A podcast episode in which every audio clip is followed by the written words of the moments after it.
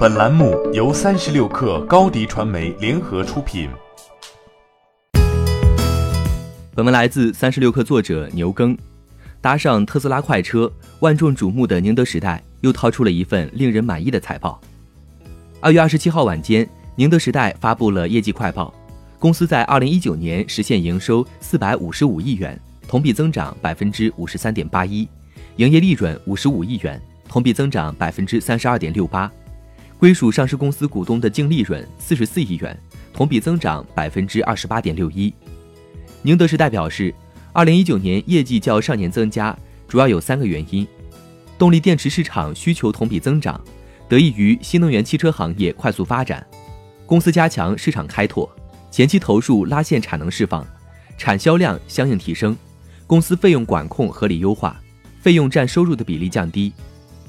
在二月六号。宁德时代的股价刚达到历史高点一百六十九点八九亿元，市场看好主要因为宁德时代与特斯拉的合作。二月二十号，宁德时代证实，特斯拉将向宁德时代采购锂离子动力电池，合作并非意向性协议，而是已经与特斯拉签订了量产供货定价协议。为了生产更多电池，宁德时代已经在招兵买马，在二月二十七号宣布拟定增募资二百亿元。建设五个电池项目。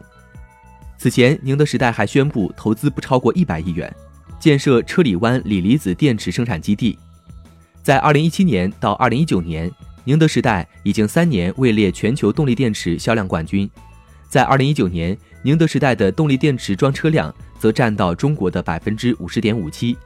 而业界认为，未来动力电池的马太效应将更加显著。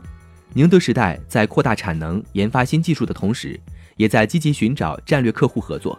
仅在2019年就成功与本田、现代、丰田、沃尔沃、大众、捷豹路虎、标致雪铁龙、戴姆勒卡客车等一众企业牵手。而宁德时代的挑战在于，此前电池仅供应自家汽车的比亚迪，已经计划在2022年将电池业务拆分上市，这可能冲击动力电池市场。此外，特斯拉也在打造自己的电池生产线。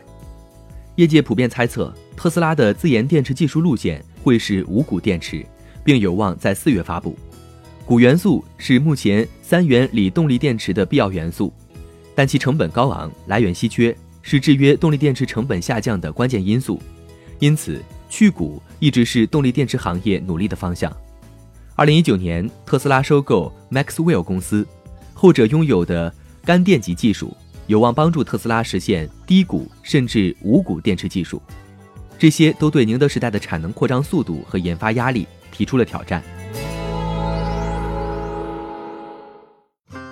欢迎添加小小客微信 xs 三六 kr 加入三十六氪粉丝群。高迪传媒，我们制造影响力。商务合作，请关注新浪微博高迪传媒。